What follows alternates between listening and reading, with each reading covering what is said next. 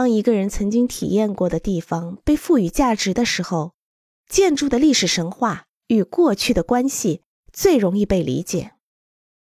被记住的事情，像是空旷地的概念、边境小屋、广场、中央广场、十字形翼部、回廊、建筑象征的回忆、不同的文化、英雄神话和自然风景，所有这些都可以赋予一定意义，并包含神话。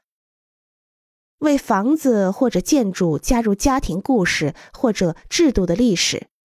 那里有关于该地点神话的回忆，在物体、绘画、照片、最喜欢的事物、家传宝和空间中表现出来。伯纳德·贝伦松在文化定义中宣称，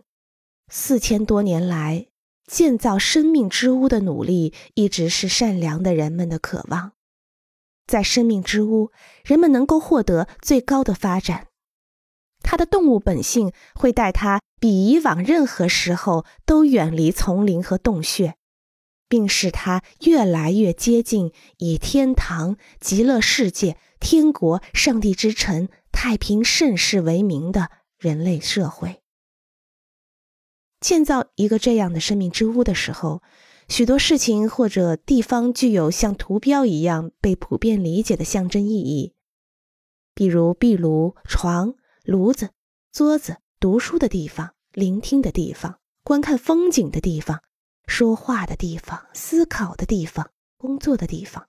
放松的地方、公共地方、清洁地方、更衣的地方、阁楼、地下室、太阳升起的地方、太阳落山的地方。午饭的地方，冬季的地方，夏季的地方，其他世界的地方，地狱的地方，现世的地方，天上的地方，